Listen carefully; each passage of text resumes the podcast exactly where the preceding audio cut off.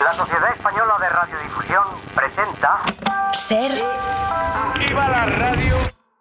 podcast. Siempre.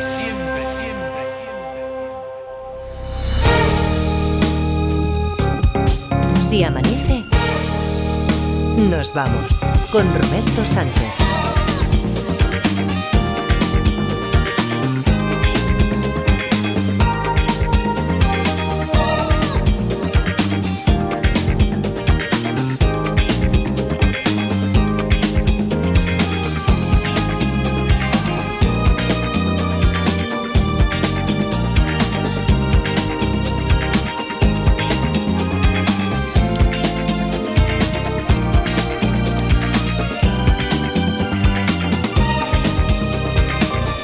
Cinco y 4, 4 y 4 en Canarias, segunda hora de Si Amanece nos vamos aquí en la cadena SER. Está por ahí Luis Mi Pérez, ¿verdad? En el Observatorio Meteorológico de, de Rubí. Luis Mi, ¿qué tal? Buenos días. Buenos días. Ya, ya, ya, ya te hemos citado aquí en la primera hora porque está el personal Uy. pendiente de a ver si Oh. dejamos ya la primavera y vamos a un poquito más de, de invierno, cosa que ya eh, creo que desde principios de semana dijiste que pasaría hoy, hoy jueves. Sí, sí. Ah, eh, Solo si no carece de importancia.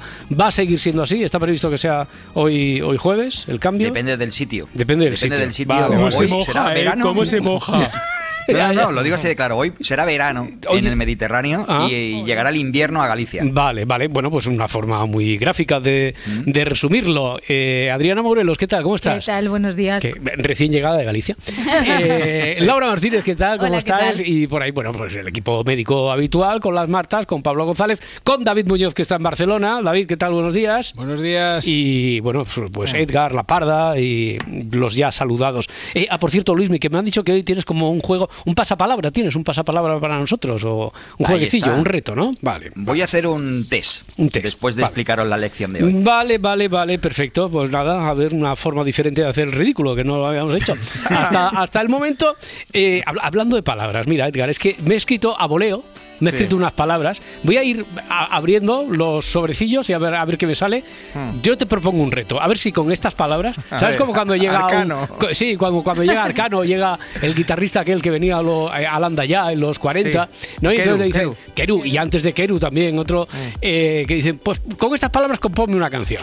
A ver, la primera es, joder, narcocura. Ah, Vale. Apúntate esta, narcocura. Vale, narcocura. La, la segunda es turronero. Y, y le- te, te estoy complicando la mañana, ¿no? Pues, no es amor y calor, ¿eh? no, que no, rima fácil, Pues ¿eh? espérate, o sea, y, y la tercera, espagueti. A ver cómo, Vale. venga, todo tuyo, a ver cómo ordenas eso. Venga. Bueno, y no solo eso, que también tenemos sesión de rabófono. ah, también tienes que encajar ahí el rabófono. También, también. Porque recordemos que ayer Carlos Quiles explicaba que cuando entró la Guardia Civil en casa de Antonio Tejado, que es porque presuntamente ha chorizado a su tía, lo sabe todo el Sí, mundo, ¿no? sí, Pues, sí. pres- presuntamente, pues lo que no era presunto es que estaba en su habitación jugando con el joystick sin tener videoconsola. Cuando irrumpen reventando la puerta, lo hacen en todas las casas de todos los eh, sospechosos al unísono, a la, a la- a la vez. A a Eh, llegan y se encuentran en actitud, en actitud eh, íntima a este joven, al, al sobrino de María del Monte, en, eh, en su habitación. En actitud íntima. Qué, qué difícil lo ponen, ¿eh? Cuando Sí, te hacen sí. jugar al tabú en televisión, Carlos. Eso Quiles. es. O sea, cuando no puedes en hablar. actitud íntima, me En encanta, actitud ¿eh? íntima, ya. Bueno, ya. eso queríamos decir, aunque a veces, como dice mi abuela, nos puede traicionar el inconsciente, ¿vale? De verdad. Eh, como el, el inconsciente, no te fíes nunca del inconsciente que te puede traicionar. Eso me dice. Eh, como le pasó a Gema Fernández en Así es la vida. El hecho de que él, de alguna manera, está defendiendo a Antonio, diciendo que se echó a llorar, que decía que no tenía nada que ver, que podía estar bajo los efectos del alcohol y las drogas. Y el segundo punto, que dice que el robo de Sergio Ramos no tiene nada que ver con este y que él no tenía ninguna pieza que estuviera relacionada con este, rabo, con este robo. ¿Eh? Con rabo, con rabo. ¿Para qué? Para que lo mastiquen, lo coman y evidentemente les ayude en su memoria. ¡Buah! ¡Qué mal! Le ha pasado lo mismo que a mí, solo que ella ha mezclado robo con rabo y yo mezclé productos potencialmente peligrosos para la salud pública. Eso sí, la pava no ha pedido disculpas por los trastornos que haya podido ocasionar, ¿eh? Pero, pero, pero ¿qué trastorno va a ocasionar con el rabo? ¿Trastornos con el rabo? Sí. Muchísimos. Vamos, a cascoporro. Yo tengo muchos amigos que sufren de estereotipia canina. A, a ver, perro Pérez, ¿cómo- ¿cómo ha dicho? Estereotipia canina. Así es, es una conducta compulsiva que repiten algunos perros sin ningún objetivo, como por ejemplo ponerse a dar vueltas para intentar morderse el rabo. De ahí lo del el, el rabo. Ya, sí, sí, nada, pues. No, no muerdas, ¿eh? Pero gracias, gracias por la aclaración, ya está. Nada, hombre, si quieres también puedo hablar de, de- de robos. Solo tengo que convertirme en Ramón de Pitis. Es un segundo, Vale, ¿eh? vale. Después te lo pedimos, ¿eh? Luego, luego, Espera, bueno. espera. Cuidado con el barro. Menos mal que todo esto que le ha pasado a Gema no pasó en Vamos a ver, porque, el programa de Joaquín Prat, porque eh, se lleva un broncote tremendo si Hombre, le pasa. a ver, por un día que maté a un perro me llame. A ver, Joaquín es un buen tío. Sí, majísimo. pero ya sabes cómo está la cosa, que ha, que ha habido mosqueo otra vez. Últimamente te- no, es que últimamente, desde 1999 que yo estuve, de- en este último siglo, eh, están utilizando esa táctica en Telecinco, no sé por qué. ¿Cómo? ¿No me estarás diciendo que fingen un enfado con Bueno. los colaboradores Bueno. para crear un poco de salseillo y el aplauso del público? Eso te lo has dicho tú solo.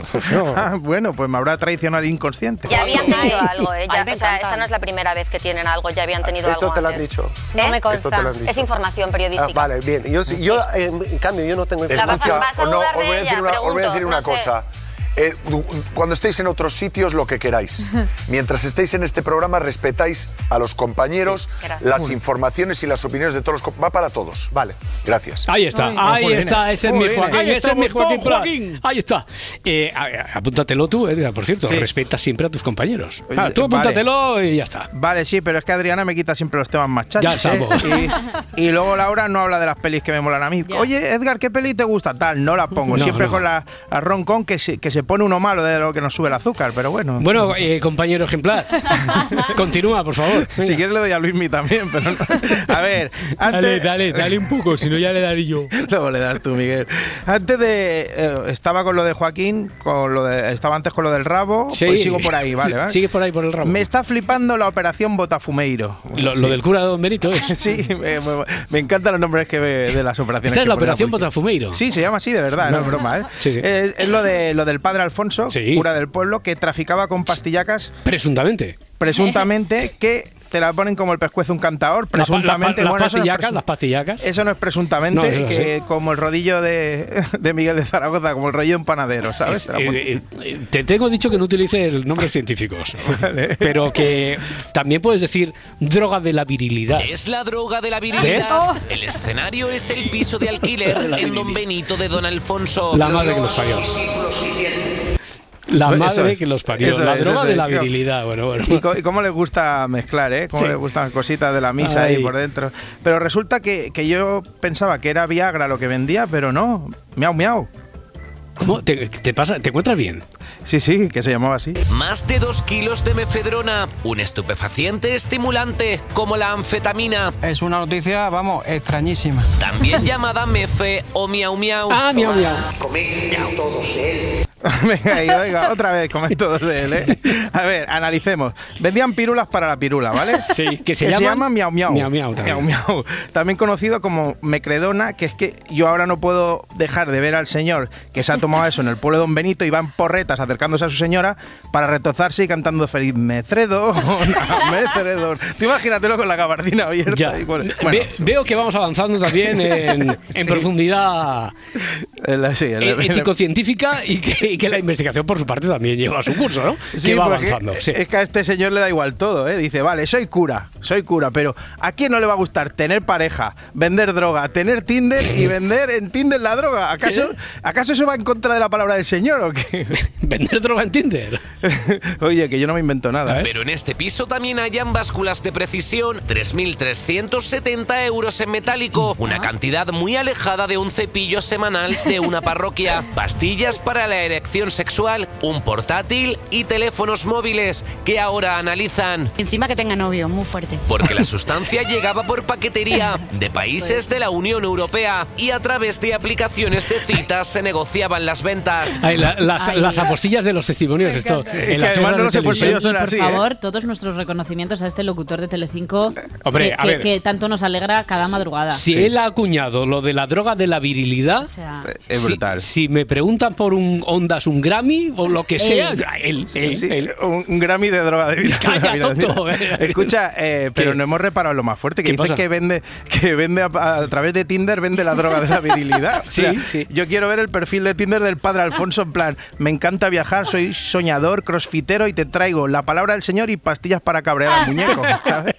Bueno, a ver, por favor, déjame que, que retome el tema este, pero desde una perspectiva un poco más, más seria. Padre Emilio, ¿qué tal? Buenos días. Buenos días. Eh, parece que su, no sé cómo decir, compa- su colega, su colega de profesión está en un buen lío, ¿no? Bueno, bueno, presunción de inocencia. Yo Sí. ahí no veo pruebas concluyentes. Estaría, estaría en un buen lío, perdón. ¿Quién no tiene en su casa básculas de precisión para la repostería o 3.370 euros en metálicos para los gastos del día a día? Eso es cierto. Sin ir más lejos, Angustias tiene 10.000 euros debajo del colchón porque no se fía de los bancos. Eso es. Con angustia. A ver, también le digo, padre, que lo de presunción de inocencia, no sé, es que, es que yo veo bastantes evidencias. ¿eh? Bueno, No, yo veo bastantes evidencias. Para nada. Mira, mira lo que decía su amigo José, también cura de, de- de- de Don Benito. Más de 3 kilos de estupefacientes, 3.000 euros. Bueno, eso puede tenerlo el, el compañero y, y Alfonso es completamente inocente. Yo la verdad es que no me lo puedo pasar a creer. Porque una persona tan buena y tan santa como esa no puede hacer una cosa de esta. No puede, no puede. No puede, no puede. Bueno, pues No venga, yo, puede, yo- no, yo no, creo que ya está compensada bastante ¿eh? la historia. Lo del narcocura ya estaría, primera Mm. misión completa. Eh, lo del turronero, ¿qué tal? Si te, te- te- te- ¿Vamos al turrón? Sí, vamos, a- vamos al turrón. Es que ah, me flipa que, lo- que los que manden ahora en este país tengan motes como el turronero o el chatarrero. Hombre, los. Mandan, mandan. Que mandan, hombre, la prensa rosa están todos los días. Eso Los es para que mí es mandan, mandar ya. mandan. Hombre, es que eh, he, he visto que, los que tienen he visto que a Pedro ¿quién son? Sánchez le llamaran el turronero. Bueno, pero, ¿y, quién manda grandioso. más? ¿Quién manda más en España? ¿El No, no, no, turronero, sí, es el cierto, es chatarrero o Pedro Sánchez y Feijó? Es ¿Quién cierto, manda es más? cierto, es cierto. Pues ya está. Feijó el chatarrero. Pues ya está. Es que el turronero además se llama José Luis López, Ah, que mira. no puede ser, no puede ser más random que se dice ahora el nombre. Eh, se perdieron, eh, claro, ese- eh, esa gente que tenía eh, Luis, José Luis, no sé cuántos apellidos, eso se ha 56. perdido ya. Sí, sí, ahora sí. ya es el turronero y punto. Pues ahí están, amigos de Bertino Osborne y de Gabriela. José Luis López el Turronero ya conoce al hijo de su gran amigo Bertín Osborne. A pesar de que en su momento rechazaba ser el padrino, José Luis tiene un encuentro con Gaby para ver por primera vez al séptimo hijo del cantante. Coño, pues que me mande una foto, que yo todavía no lo he visto. Ya nos está vacilando, Bertín. Ya nos está. A, a mí lo que me llama la atención es que cada dos por tres estemos hablando del turronero, del chatarrero, porque tú tienes buena relación, tú te llevas bien con los, de- con los dos, ¿verdad? Claro que sí, y con el frutero y sobre todo el charcutero, que es el que me vende el amón. Eso te gusta, ¿eh? Ay, ay. Ay, la que no tiene un apellido tan clásico es la actriz Adriana Torrevejano, natural de Castelbisbal, que Ujú. pertenece al reino de Rubí. Para- para- a ver, para ti, a ver, a ver, ¿dó- ¿dónde, ¿dónde llegan los confines del reino-estado de Rubí? Para ti, Sardañola está, está Sí. Castellbisbal también Sí. está. Eh, todos pertenecen ahí al estado-reino de Rubí, ¿no? Eso es, menos San Cugat y Mata de Pera, que dinero. Eh, eh, Papiol también, Papiol también pertenece. Papiol, sí, sí, sí, sí. Pero bueno, que Adriana estuvo en la Resistencia y, y le hicieron la pregunta de cuánto había bombeado el último mes. Y nada, poco. Entre semana, poquísimo. Trabajo mucho, como he dicho, y me voy muy pronto de casa, que muchas veces es que le veo dormido. O sea, Ya, ya, que eso es- me voy y está dormido y Hmm. vuelvo Yes. y está dormido. O sea, quiero decir, no porque duerma mucho, sino porque, Porque llegas tarde, claro. llego muy tarde. Entonces, Pero ¿y nunca haces la de. ¿Sabes? Como la de, la de, la de tocar a la puerta. La de- esto- ¿Sabéis, no? ¿Sabéis lo Sí, que es sí, ese, ese sí, truqui, sí, eh? sí, que, sí. que estás en el quinto sueño y de repente alguien está cogiendo el picaporte para ver si despiertas. me gusta lo de llamar a la puerta. Sí. Y a, ti te gusta- a ti te gustan todos los civiles estos, te gustan. O sea, en un ratito ha salido lo del joystick. Sí, ¿No? Lo de llamar a la puerta Lo de también. llamar a la lo de puerta. cabrear al muñeco, todo. Todo, todo, todo. Y luego otra cosa que me gusta también es Mañaneros. de la Mañaneros, de la- Buah. eh, ahora, ahora, entonces me hablas que hoy también tenemos una ración de mañaneros en la 1, aunque, bueno, eso para los que no puedan oír la, la radio, porque aquí está Barceló cada mañana. Ángeles, ¿qué tal? Buen día, buenos tal? días. ¿Cómo estamos? ¿Cómo Buenos va? días. ¿Cómo Muy va? bien, muy bien. ¿Perspectiva buena para hoy? Perspectiva buena, Sí. es jueves, imagínate si es Hombre. buena la perspectiva. O sea, ya, boom, ya Boom. tenemos esto hecho. ya. Oye, ¿dónde dijeron? ¿Fue en la gala de los que estuvimos allí de los 100 años? Cuando metieron en lo de los tópicos de la radio eso de hablar ya el Sí. martes del fin de semana, fue ahí, ¿no? Me parece. Ay, sí, sí, sí, lo confirmo. Me acordé de ti porque como a veces lo hemos comentado, eso de que el martes ya Es espíritu de, fin de semana. Correcto, correcto. Si hay un tópico hay que O usarlo. sea que hoy jueves ya, imagínate. Hoy jueves ya estamos al lunes que viene. Ya Qué barbaridad. ¿Cómo, al lunes. ¿Cómo pasa el tiempo? ¿Y qué tenemos de momento Pues para.? mira, en la actualidad vamos a seguir la investigación del asesor de, de Ábalos, que parece ser que se enriqueció un poquito comprando Mm. mascarillas durante la pandemia. ¿Y, y se sabe si eso tuvo alguna relación con su desaparición de repente de la ayer le primera línea de la preguntaron, política? ayer le preguntaron a Pedro Sánchez. No la estuvo muy cómodo. No, No es que muy además se lo preguntaron dos veces y al final y a la segunda vez dice, ¿qué me está preguntando? Si yo lo sabía. Ya. No lo sabía. Claro. Entonces, bueno, tampoco no se sabe hasta qué punto sabía algo el exministro y Mm. ahora diputado, pero bueno, vamos a seguir el tema porque bueno, es un poco lamentable que en lo peor de la pandemia Mm. la gente que hemos conocido otros casos, ¿eh? Y además todo esto tiene su morbo porque todo sale de una denuncia del Partido Popular, de un hombre de confianza de Isabel Díaz Ayuso, o sea, que todo tiene ahí un, hay una salsa y una Y Ábalos que se ha quedado estupefacto. y Ábalos que se ha quedado Dice, no sé, petrificado. No me lo podría haber creído nunca. Bueno, pues esto será uno de los temas de la actualidad, más todo lo que dio de el viaje de Pedro Sánchez a Marruecos. Y después hoy en el, min- en el Ministerio de Ciencia y Tecnología vamos a llevar un tema que desde ayer se habla. Y además la gente de la redacción, lo- sobre todo los becarios, los jóvenes, eh, conocen casos, incluso alguien en primera persona se lo han propuesto, el tema este de escanear el iris a Sí. cambio de criptomonedas. Sí, sí, sí, sí. Bueno, ahora ya eh, una compañera, eh, no sé si a ella se lo han propuesto, pero a alguien que le han dicho que ha oído que ya no es a cambio de criptomonedas, sino 70 euros, como tal, es Ah, decir, en hasta, dinero. hasta ayer era Sí, criptomoneda. sí, era criptomoneda que- incluso una- un conocido de alguien que está ahí en el equipo con nosotros había mirado y como ya le había aumentado las Mm. criptomonedas, ya le habían rendido. Bueno, vamos a hablar con Jaime García Cantero de los riesgos que tiene que tú dones tu Sí. iris así eh, voluntariamente para que te lo escaneen. A ver, eh, si le han rendido ya las criptomonedas, que venda. Que, que venda, que saque partido venda de eso. su madre. Que venda, que venda Que ya. venda su madre. Eh, y la única preocupación que tenía Laura Martínez es si te iban a hacer daño con el canal. ¿Eso Daño duele? físico, Claro, era mi claro. ¿Eso duele? ¿Eso Claro. duele? Sí, sí. No sé, parece Ya. que no duele, pero no lo sé. Bueno, les vamos a preguntar por esto a los ministros. Muy bien, pues estaremos muy pendientes. Venga, pues Hasta ahora. Barcelona. Chao. Y entonces me decías que tu programa en la tele, el preferido es Mañaneros en la, de la 1, sí, ¿no? yo por la mañana escucho ¿Por hoy, por hoy y Sí. luego me pongo mañaneros por más tarde. No digo por la tarde porque también escucho la ventana. No, te pones los highlights. Eso, eso, los highlights eso, eso quería decir. Bueno, ¿No? eh, pues que Mañaneros es un, es un programa que adelanta a todos por la derecha. Los Sí. teatrillos, No, no, no, ya no, sabes o que sea, los manejan como, como nadie. nadie, como nadie. como Y, y luego las voces de los reportajes más. Este pasado domingo de Piñata en Cádiz muchos dijeron adiós a los carnavales de 2024 con la quema de la bruja Piti en la playa de la Caleta de Cádiz. Pero antes de la brujería, José, que conoce a Mai desde hace más de 45 años, lanzó un hechizo para retener y enamorar aún más a su novia. Ante la atenta mirada de centenares de gaditanos y compañeros de profesión, una agente de protección civil saca el móvil para grabar lo que Que se podría ahoga. ser un cambio de rumbo en la Oh. relación entre Antonio y Marimar. Oye, pues en Ay, 27 ay. segundos ha dado mucha información aquí Joder, compañero, ¿eh? Madre Casi mía. se ahoga, ¿eh? Qué Eh, barbaridad. Oye, Adriana, ya que estás ahí, como, como sé que te gustan las pedidas de mano estas en público, Sí. eh, quiero que valores esta. O sea, Que, una que la, pareja la has traído en, en calidad de jurado. en calidad de, Experta. de- de experta, de experta, Experta, sí, experta. sí, de experta. De, ah, vamos a ver, eh, está una pareja de protección civil Sí. delante de todo Cádiz en los carnavales y de 200 compañeros de trabajo.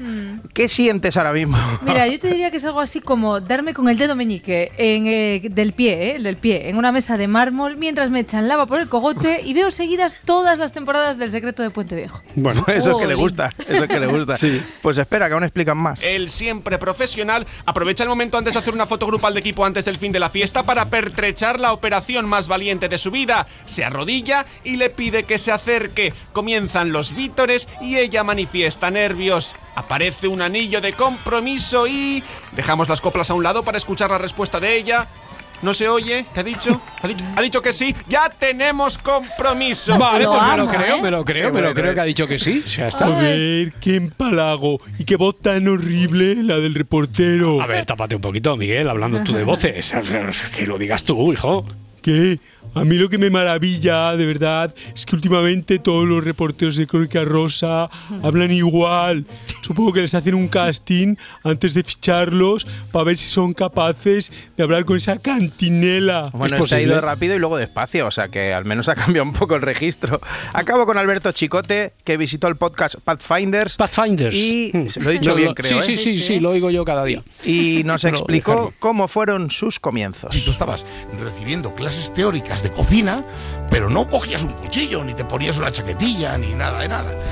Hasta que por fin un día entramos en la, en la cocina. Nos repartieron por grupos y recuerdo que hicimos eh, espaguetis.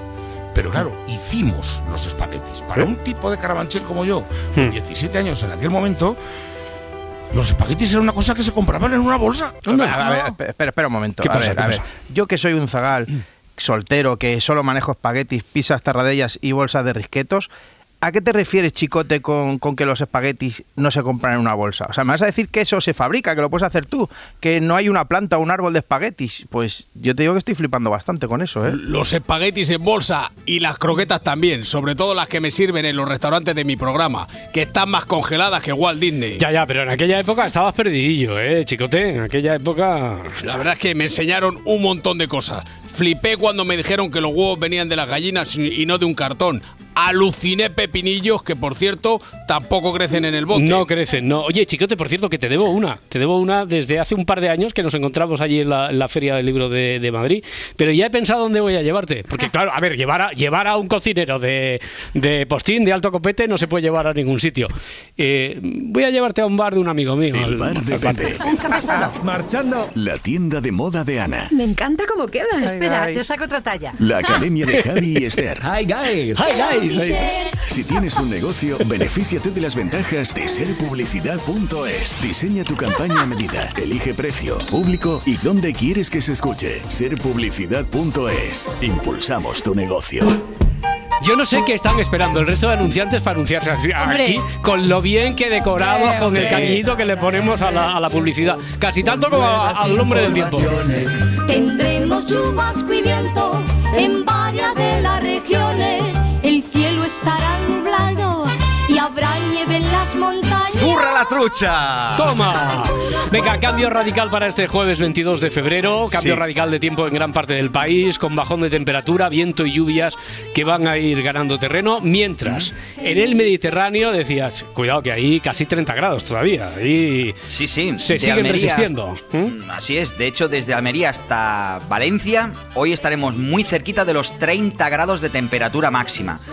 Estamos a 22 de febrero, por tanto, un poquito de perspectiva. En cambio, irá bajando la temperatura de golpe en Galicia, Castilla y León, Asturias. En el Cantábrico, de hecho, tendremos a lo largo del mediodía Galerna, ese cambio repentino de viento, bajada brusca de temperatura y llegada de chaparrones. Y ya durante la tarde y noche, sobre todo en Extremadura, en Madrid, en Castilla-La Mancha, en Aragón, La Rioja, Navarra, Cataluña, llegará a llover. Ya será esta madrugada cuando llegará alguna lluvia al Mediterráneo. También bajará la temperatura en Canarias. Y cuidado también con esas ventoleras que, por ejemplo, en el sur de Andalucía, en el Cantábrico, en Galicia, en Castilla y León, van a silbar de lo lindo, ya especialmente esta tarde. Y ahora, 5 grados hay en León, 11 en Castellón y 15 en Almería. Oye, concursillo, venga, que yo eh, la prueba que le habíamos puesto a Edgarita la ha superado y además con creces, ¿eh? con ese grabófono que tenía que hacer por palabras. Hoy, ¿qué hacemos? A ver y ganar, pasapalabra. ¿Qué nos quieres proponer? ¿Qué reto? A ver, hoy os quiero explicar, os, os- os quiero dar los tipos de meteoros que hay. hay cuatro tipos de meteoros y yo os voy a decir cuatro meteoros y me vais a decir en qué categoría creéis que están. A ver. Es tan sencillo como eso. Pero primero os voy a dar nada, medio minutillo de teoría, ¿vale? Esos cuatro meteoros, los meteoros son los fenómenos meteorológicos, por son tanto, los los fenómenos. fenómenos. que estudia la meteorología. Los hay de monstruos, cuatro fenómenos, tipos. los monstruos meteorológicos, los los monstruos. artistas, Claro, ahí está, lo artista ilustre, lo meteorológico. ilustre, lo ilustre. Los maestros, pues ahí está. Los pues, cracks. tenem- tenemos cuatro tipos. Tenemos los hidrometeoros, que son los que comportan gotas de agua en suspensión o Hidro. precipitando. Hidro. Luego están los litometeoros, que tienen que ver con litosfera, con suelo, con arena, con tierra. Los litometeoros.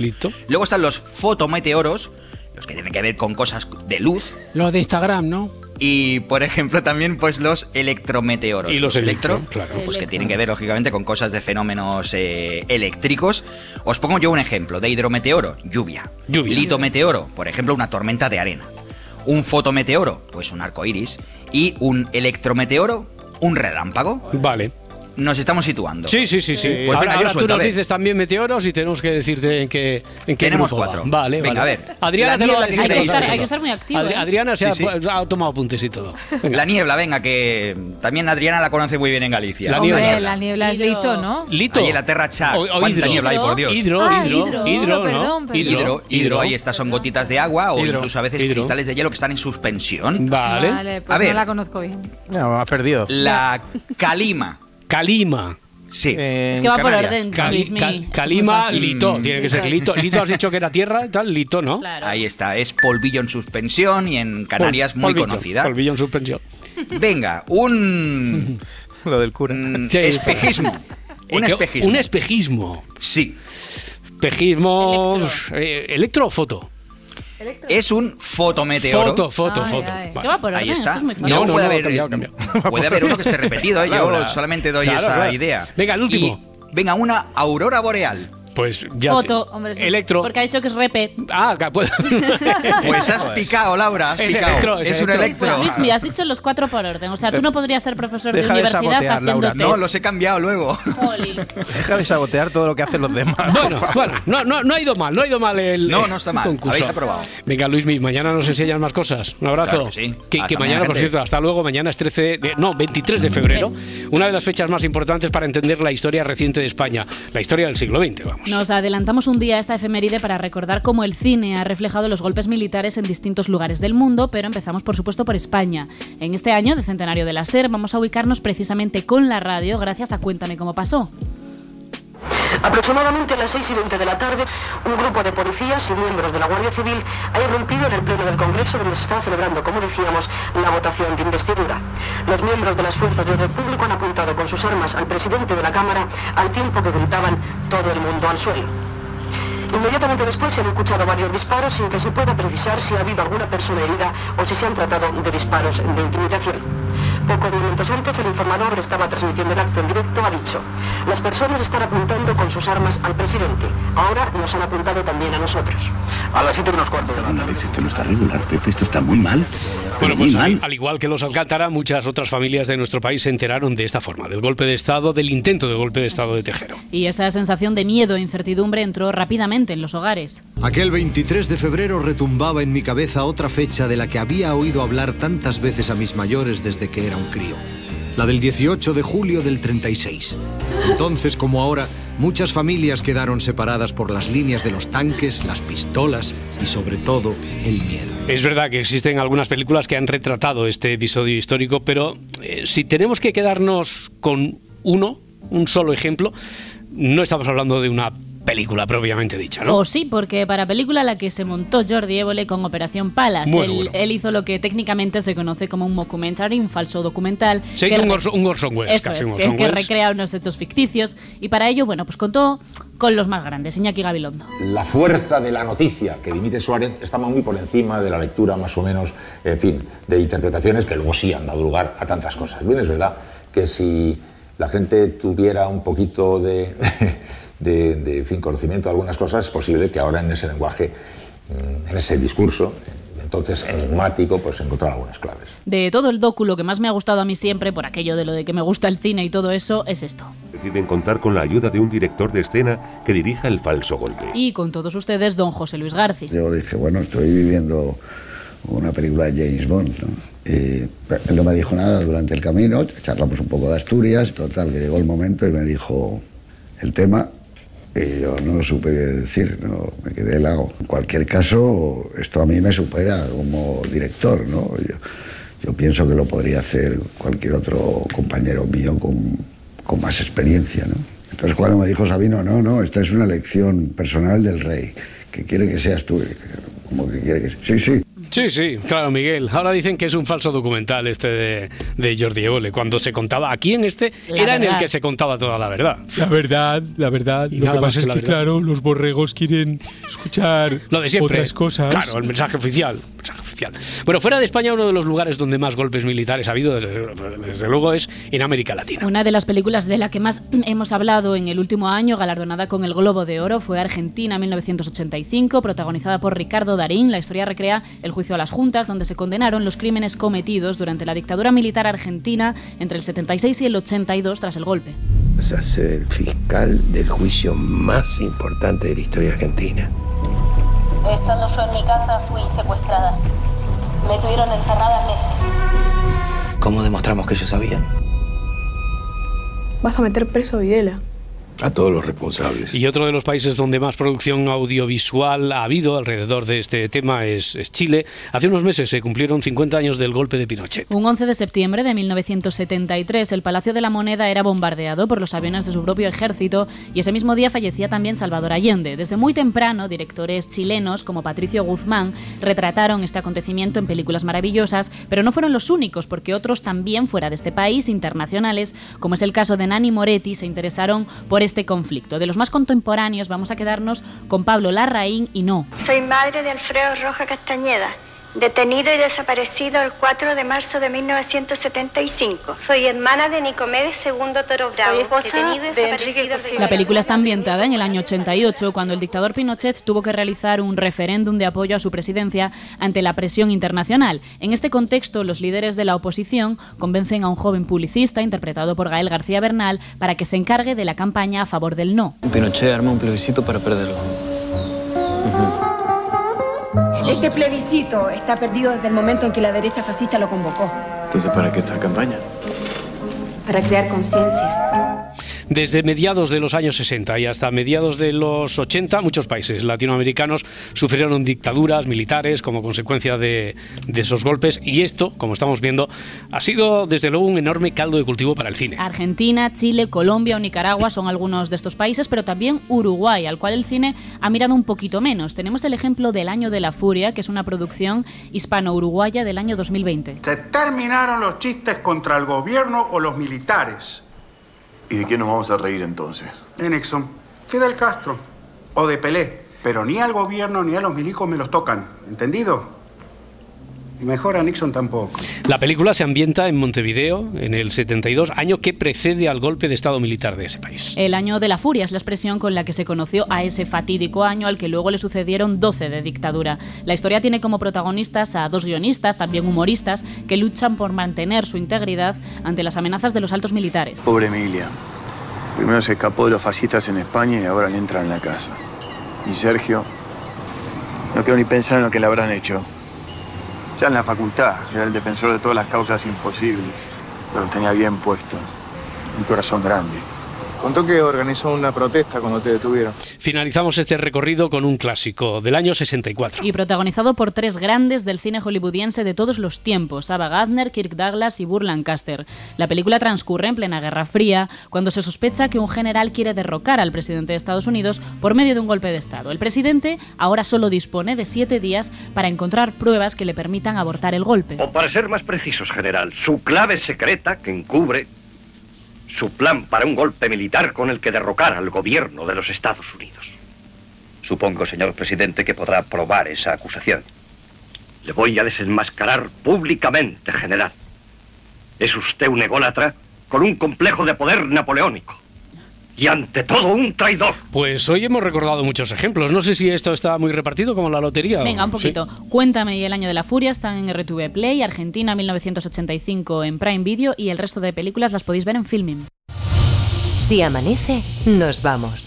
Con Roberto Sánchez. 5 y 35, 4 y 35 en Canarias. Abrimos a esta hora el kiosco de prensa con Adriana Maurelos. En el país, la inteligencia española concluye que Rusia mandó matar al desertor. Exteriores dará una respuesta contundente en caso de que se pruebe la implicación rusa en la muerte de Kuzminov en Alicante, algo que sostienen los servicios secretos españoles. En el diario.es, el misterio del desertor ruso. Nadie reclama el cuerpo tiroteado ni se persona como acusación. Recoge este medio digital que Pilar Bernabé, delegada de gobierno en la Comunidad Valenciana, aseguró que se están investigando los factores del asesinato mientras la causa sigue bajo secreto de sumario.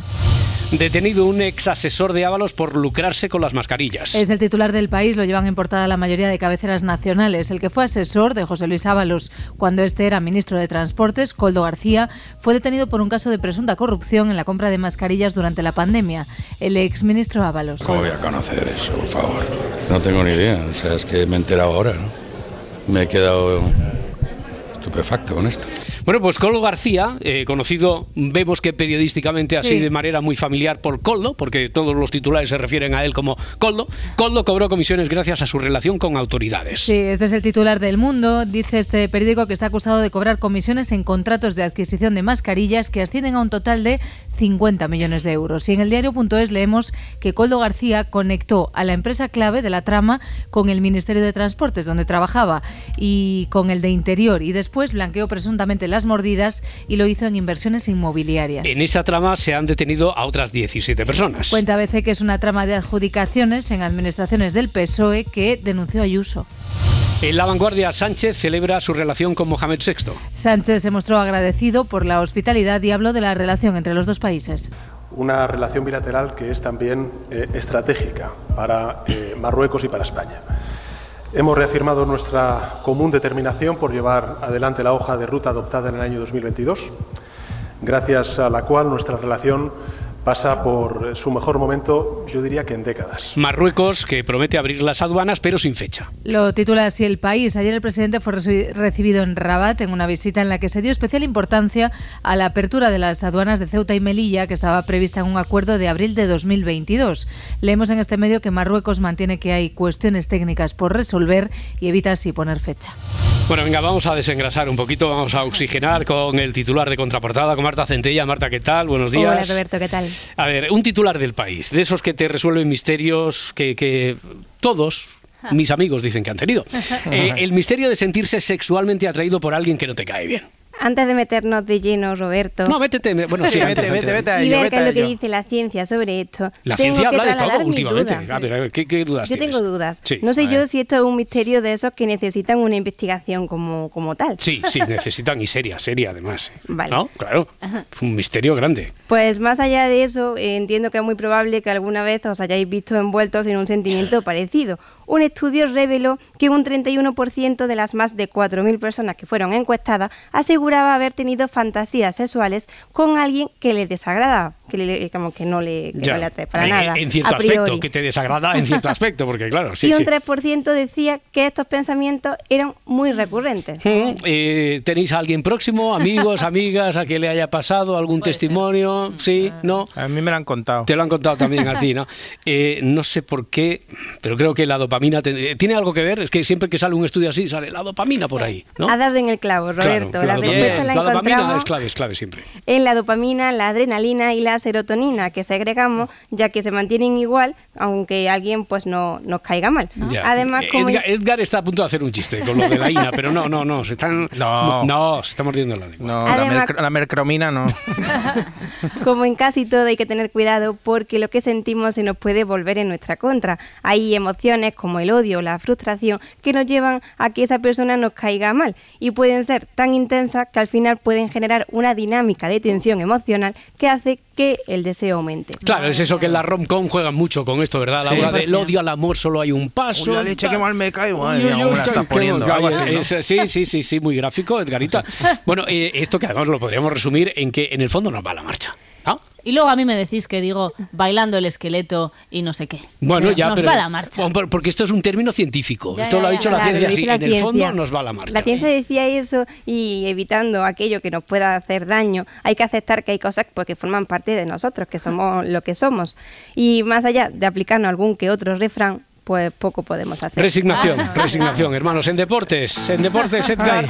Resignación. el- es resignación, ¿qué le vamos a hacer? Es que no, la vida es así, no la he inventado yo, que ya lo dijo el gran poeta, Sandro Sí. Jacobe. Sí. Eh, el Después Barça- de haberse. eh, eh, bueno, nada. Va- vaya excusa, eh, vaya excusa. Vaya jeta, Sí, vaya jeta. Sí, bueno, pero estaba pensando en la otra mientras. Eh, el, Ba- sí, sí. Sí, el Barça eso. mereció más en el estadio Diego Armando Maradona en Nápoles. Sí, ¿no? Sí, eh, no te digo que pudo ser palizote, pero, pero sí tuvo ocasiones para sacar algo más que el 1-1 final.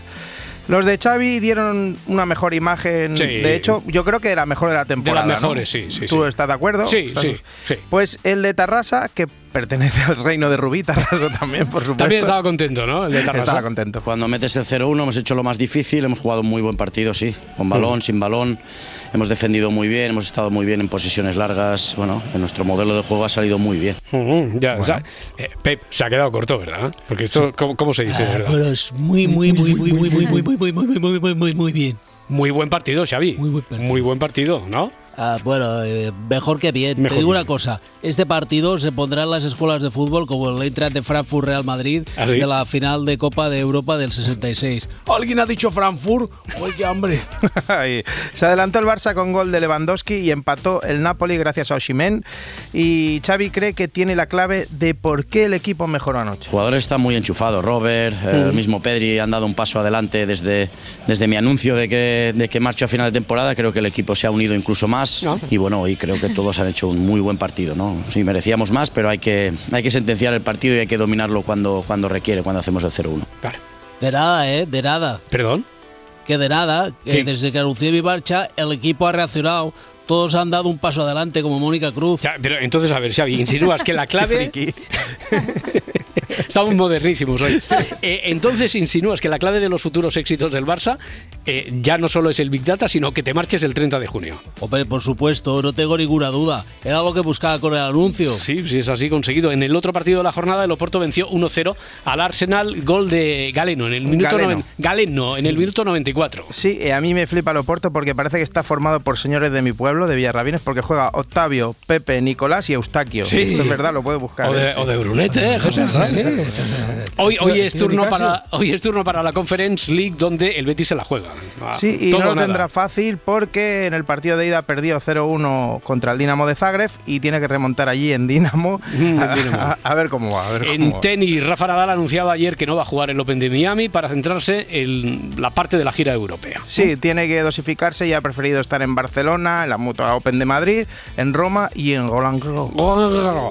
Eh, baloncesto, la selección española sigue preparándose, sigue preparándose para el Mundial de Indonesia, Filipinas y Japón. Para los Ya- tres. ya pudimos- tres. yo lo hago en ruso, Vale, ¿vale? vale. Ya- ¿Qué ya lo pudimos escuchar ayer, Edgarita? Pues escuchamos a, a Ricky Rubio que se siente como un La chaval. verdad es que se echaba de menos. La- el ambiente que hay es espectacular, con nervios, eh, casi como un rookie más otra vez. La verdad es que no me he sentido solo en ningún momento y ha sido un apoyo muy grande, tanto la selección como en, en Cleveland en su momento y en el baloncesto, el mundo del baloncesto en general. Y eso me ha ayudado muchísimo también a- a un momento tan duro. Pues sí, hemos recuperado a Ricky Rubio para el baloncesto, para el Barça, para la selección. Buena noticia. Segundo grabófono, Eh, Morelos. eh, Roberto, a ti, a ti te hablan mal de nosotros. No, tú no tienes que hacer un grabófono. A ver, es que dice Ábalos que al jefe todo el mundo le habla mal de los colaboradores. Porque siempre hay quien te dice, oye, que en fin, te llama un poco, te, te previene, lógicamente, pero eso te pasa con todos los ¿Quién te colaboradores.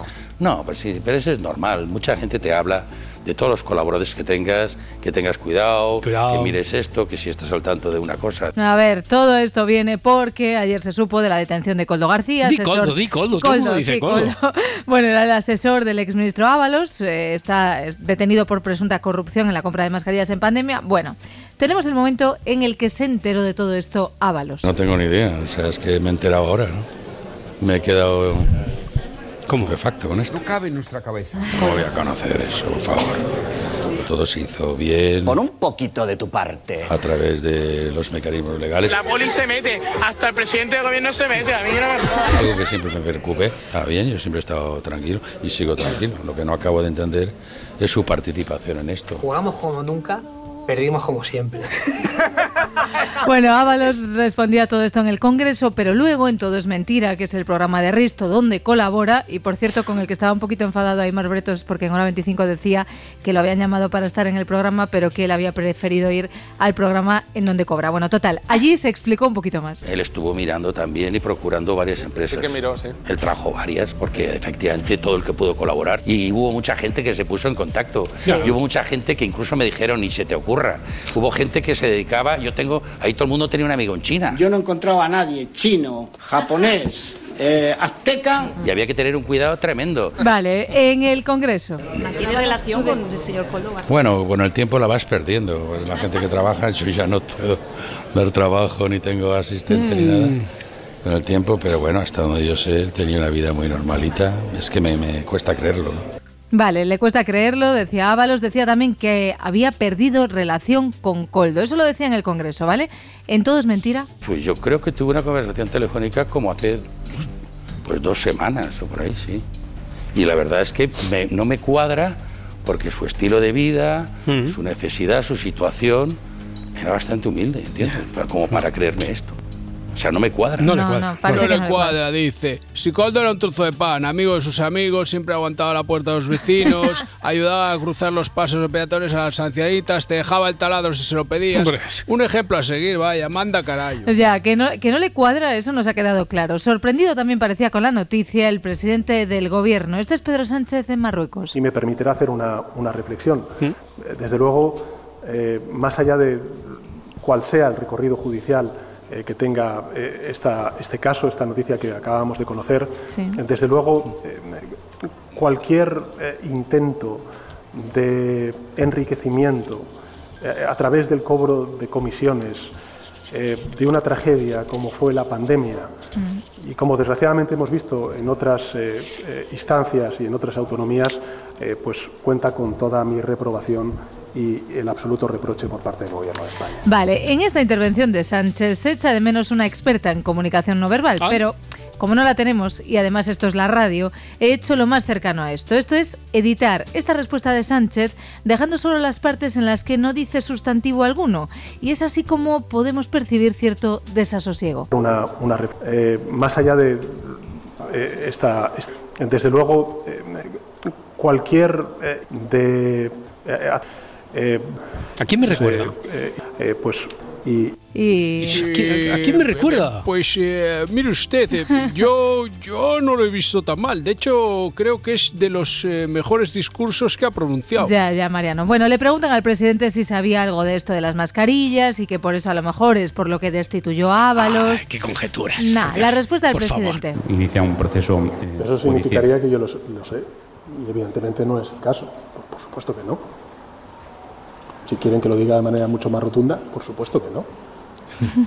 Pero vamos, yo creo que había respondido claramente al anterior. A ver, si quiere, presidente, nos lo puede volver a responder. Por supuesto que no. Quiero decir que por supuesto que sí, que os lo vuelvo a responder que por supuesto que no. No sé si se me ha entendido. Bueno, Así mejor que- Vale, vale, vale, vale. volvamos mejor a la manera esa tan rotunda. Y evidentemente no es el caso. Por, por supuesto que no. Si quieren que lo diga de manera mucho más rotunda, por supuesto que no. Vale, pero no sé si los demás, lo- todo lo demás, si nos queda tan claro. No, muchas cosas, pero si es que esto forma parte de lo doméstico. Cualquiera que haya tenido y tenga equipos y te puede Pero pasar no a ti. estamos hablando de los domésticos. Eh, Ábalos, estamos No, yo estoy hablando de eso. solo. No, no, yo estoy hablando de eso. No estoy hablando de ninguna cuestión de trascendencia. No. Pues trascendencia total es un, un practicante de espiritualidad. No, de trascendencia no. No, no, de trascendencia no. Vale, no es algo trascendente y tampoco parece ser su mano derecha. ¿Qué diréis? ¿La mano derecha de Ábalos? Pues no, es que en esto insistieron muchísimo. Mano ¿eh? derecha, no, Mano no, no, derecha no, no, no, no. eh, a lo mejor asesor o asistente personal. Y por lo tanto, la medida que acompañaba más, por eso se le ve siempre en todos los sitios. Claro. ¿eh? Tu mano Pero- derecha. Muy Uy, y bueno, mi mano derecha sería en todo caso el secretario de Estado, que es el que me lleva los temas, realmente. un El asistente personal- Usted no gestiona nada. Llamémoslo asistente personal, si te gusta más. Tu asistente Sí, personal. o asesor, como que es realmente lo correcto. ¿eh? Lo has llamado tu asistente otros. personal, ¿eh? ¿Eh? Lo has llamado tu asistente Sí, personal. dentro de las funciones de lo que son los asesores que uno puede tener, había quien te cubre, o unos aspectos. Vale, vale. Bueno, el presidente Sánchez recordó la movida, hermano Ayuso, Casado, Feijó. escuchado por parte de la oposición maledicencias. ¿no? Me, llama la atención que sean tan celosos cuando quiero recordar ¿no? que el señor Feijó pues, se aupó a la presidencia del Partido Popular después de una denuncia del anterior líder del Partido Popular sobre un caso de corrupción de la presidenta de la Comunidad de Madrid, de su hermano en concreto, que no ha sido sin duda alguna ni investigado ni tampoco recriminado Mm. por parte de la actual dirección del Partido Popular. Vale, y la presidenta de la Comunidad de Madrid ha respondido al presidente en Twitter. Cito textualmente, todo fue investigado por distintas instancias y se demostró que no había nada. Y añade la presidenta. Me gusta la fruta. Claro que sí, Isabel. A mí también. De hecho, en mi boda habrá fruta cascoporro y petit suisse de fresa, que es un trauma que tengo de, de la infancia. Porque a mí de niño no me daban dos. Por eso no pegué el estirón. Bueno, Morelos, con la tontería te has hecho un monográfico. Bueno, pero en el Congreso ayer pasaron más cositas. Venga, pues va, dale, dale. Antes de irse a Marruecos, Pedro Sánchez. ¿Con qué ¿Con qué señor Feijó nos quedamos? Esto es el truco del cubilete o el truco de dónde está la bolita. ¿Nos quedamos con aquel que negocia la amnistía y los indultos con los independentistas por la mañana? Ya, la bolita está aquí. Bolita, bolita, bolita, ¿dónde queda la bolita? Y estás eh, eh, que no te das ni cuenta. ¿O con aquel que les llama terroristas por las tardes en las manifestaciones que ustedes convocan? Y todos, bolita, bolita. Bolita, bolita. Bueno, presidente, que, que dejen, ¿no? Que dejen las bolitas. Claro, está tocando ya demasiado la bolita al, Bueno, al presidente, pero, ya está bien, venga. pero la mejor en el Congreso ayer fue Pilar Alegría, más que nada por los referentes que mencionó dirigiéndose a la bancada popular. Vamos a las críticas a los programas. Usted ha llegado a criticar a peligrosísimos programas como Muchachada Nui Muchachada Nui. o Atención, que esto es de alto voltaje, ¡Ay, va, qué chorrazo! hasta los Lunis. Estoy muy cansada, hoy no he parado. Hasta los Lunis, señora Montesinos, porque en un episodio, en un episodio salía una boda gay de dos muñecos de trapo, señora Montesinos. Madre mía. Ay, ay. Madre mía, madre mía. Pues nada. Pues nada, que ayer Sánchez no tenía su mejor día. Podría ser Me ha asegurado que tan pronto como se complemente, complemente, completen perdón, los preparativos Vale, Cayetana Álvarez de Toledo le ha llamado caca al PSOE, como ya escuchamos acordados en la voz de Paco Vázquez. Porque a ustedes no los va a indultar nadie, ni siquiera los restos en su partido. De hecho, piénselo bien, señor Bolaños, el Partido Socialista ya es solo un resto. El Partido Socialista eh, corre el grave riesgo en Galicia de eh, pasar a ser un partido residual, testimonial. Vale, residual, residual. Cayetana sacó a pasar la ironía. ¿Qué le gusta a ella? Permítame que antes felicite a los grandes vencedores de las elecciones gallegas. A la señora Yolanda Díaz, cuyo flamante portavoz por fin ha entendido lo que significa sumar cero, del anterior mejor no hablar. Al señor Tesanos, que según la ministra Alegría acierta siempre, desde luego siempre en la diana de la malversación. Al señor Zapatero, que entre chiste y chiste auguró gravísimas turbulencias en el Partido Popular, que pregunte hoy en Castilla-La Mancha o en cualquier federación. Y por supuesto al señor Sánchez, el primer responsable de liquidar al Partido Socialista como partido nacional. El segundo, como en todo, es usted, señor Bolaños. Bueno, estas eran lo- las felicitaciones particulares de Cayetana. Partido residual, resto, pero Pedro Sánchez piensa quedarse. Bueno, me he escuchado hoy al señor Feijóo decir que está en pie. Bien, está en pie y en la oposición, y yo estoy en pie y en el gobierno. Y así seguiremos otros cuatro años más hasta que se convoquen las elecciones en el año 2027 y los españoles decidirán qué es lo que quieren. Vale, jo, eh, no podemos hacer preguntas y respuestas. Ahora no es el momento. Ahora Ya, no es la- no, pero no es por eso, es que María Jesús Montero no quiere. Con la segunda cuestión, bueno, yo no, no voy a entrar en estar en, en cuestiones de preguntas-respuestas. Sí, antes de ayer María Jesús Montero habló con esta metáfora de Emiliano García Paje. Me resulta incomprensible, ¿no? Que el señor Paje diga esto porque uno siempre tiene que saber eh, cuando su equipo juega cuál es la camiseta que uno lleva y uno se alegra de que su marca, su equipo eh, coseche buenos resultados en los territorios. Bueno, pues le gustó la metáfora porque ayer Montero volvió a la carga con el tema de los colores. Solamente digo aquí que nos encontramos en esta maravillosa ciudad deportiva que uno siempre quiere que ganen sus colores. Sus y cuando colores. uno siente Claro. sus colores, evidentemente, se comparta o no la estrategia del entrenador, uno quiere que gane sus colores. La camiseta con sus colores. Bueno, ayer también fue noticia la tractorada, llegó a Madrid. Sí, agredieron a periodistas, Iñaki López les llamó más tuerzos, confirmando así que escucha la SER. Y nada, que la policía ande al lorito, que les van a sacar a las abejas. Si a algún antidisturbio se le ocurre salir, se van a abrir las colmenas.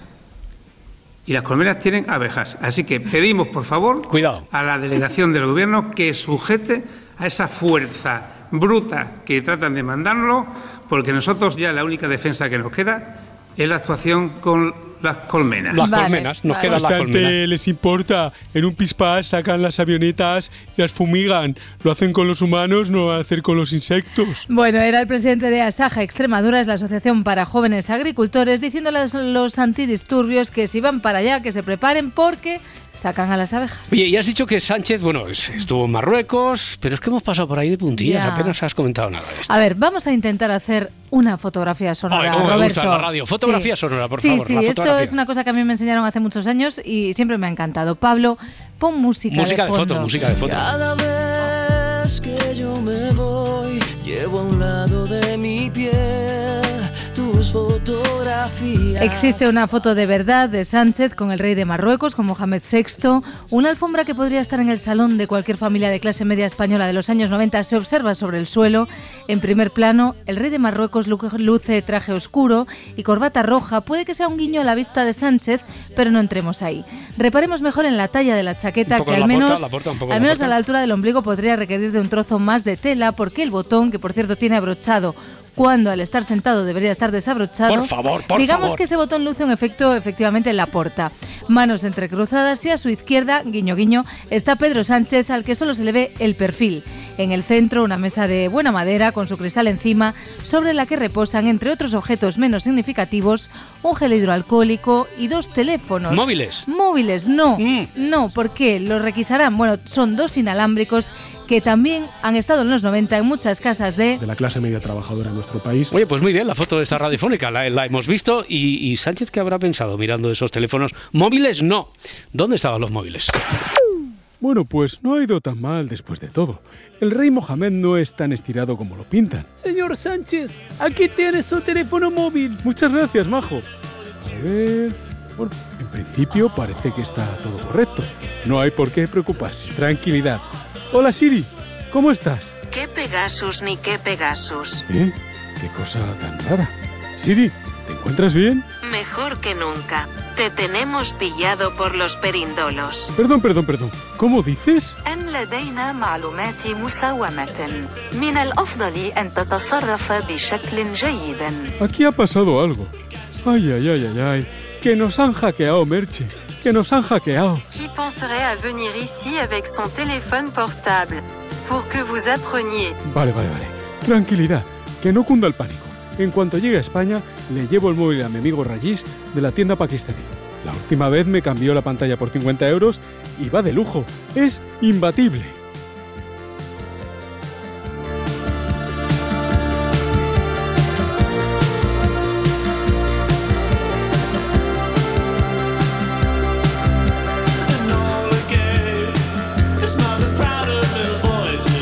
Si amanece,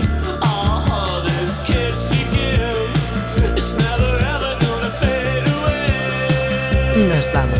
Si a un antidisturbio se le ocurre salir, se van a abrir las colmenas. Muy astuto. Y las colmenas tienen abejas. ¿Que las abejas están donde? Ya la única defensa que nos queda es la actuación con las colmenas. Usted es un ser diabólico.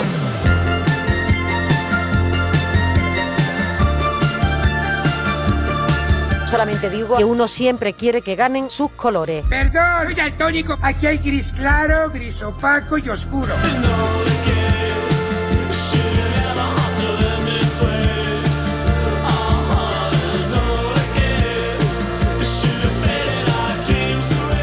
la droga de la virilidad. El escenario es el piso de alquiler en Don Benito de Don Alfonso. Si tú estabas recibiendo clases teóricas de cocina, pero no cogías un cuchillo, hasta que por fin un día entramos en la cocina. Más de dos kilos de mefedrona. Fijaros siempre que estéis comprando productos a poder ser productos nacionales, ¿eh? Pero en este piso también hayan básculas de precisión, Y recuerdo que hicimos... eh, anfetamina. Era una cosa que se compraban en una bolsa. Es una noticia, vamos, extrañísima.